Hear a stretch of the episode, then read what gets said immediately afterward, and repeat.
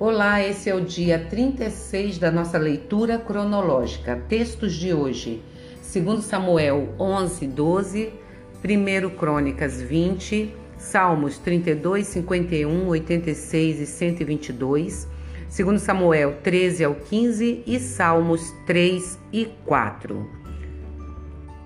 2 Samuel 11.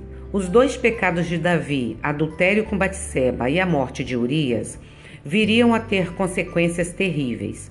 Por um momento, no entanto, tudo estava calmo, pois só Joabe, sobrinho e comandante do exército de Davi, ficou sabendo que de fato aconteceu com Urias. Porém, o último versículo do capítulo prevê o castigo inevitável. Mas o Senhor não gostou do que Davi tinha feito. Versículo 27. Segundo Samuel 12, o profeta Natã repreendeu Davi, contando uma pequena parábola, uma história que apresenta um caso em que o rei precisa julgar. Um rico, Davi, abusa de sua posição privilegiada e tira do pobre, Urias, a única e mais preciosa coisa que este tem, Batseba. O ponto de contato entre a história de Davi e a parábola contada por Natã é o gritante é a gritante injustiça que precisa ser reparada.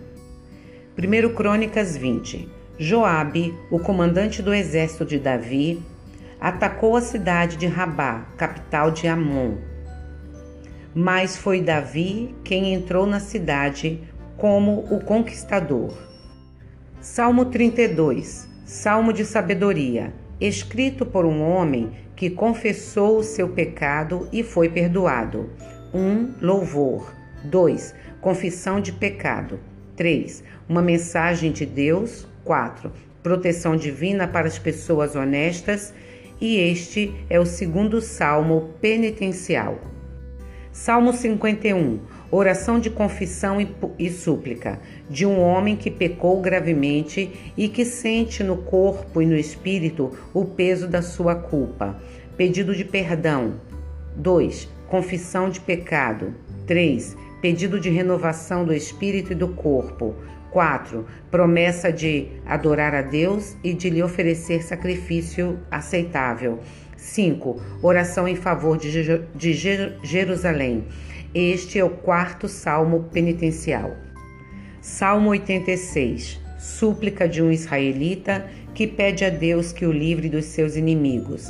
Ele tem sido fiel e está certo de que Deus escutará a sua oração. 1. Um, gritos pedindo socorro divino. 2. Deus é louvado pela sua grandeza. 3. Promessa de obedecer a Deus louvor pela sua bondade e oração pedindo a sua proteção. Salmo 122, hino de Sião, em que pessoas em peregrinação pedem a Deus em favor da cidade. 1. Um, chegada a Jerusalém. 2. A cidade protegida por Deus. 3. Oração em favor de Jerusalém. Segundo Samuel 13. Salomão viria a ser o sucessor do rei Davi mas havia filhos mais velhos do que Salomão, candidatos ao trono real. Os capítulos seguintes de 2 Samuel e os primeiros capítulos de 1 Reis contam como foram mortos um por um esses pretendentes: Amnon, Absalão e Adonias. Com isso, também se cumpriu a profecia de 2 Samuel 12, 10 Alguns dos seus descendentes morrerão de morte violenta. Segundo Samuel 14, Joabe queria levar Absalão de volta para Jerusalém e por isso ele mandou uma mulher esperta falar com o rei Davi. Como Natã havia feito, ela contou uma história inventada e conseguiu convencer o rei Davi.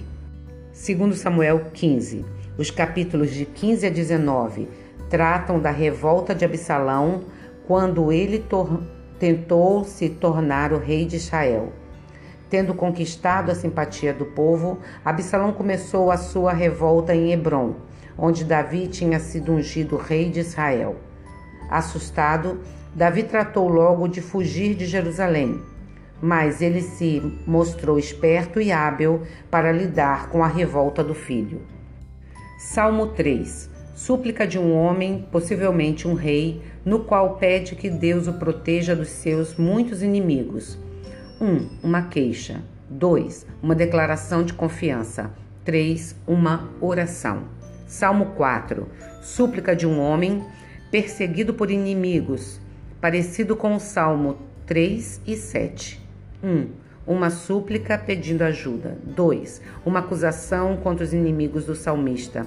3. Um aviso aos inimigos ou aos amigos fiéis do salmista.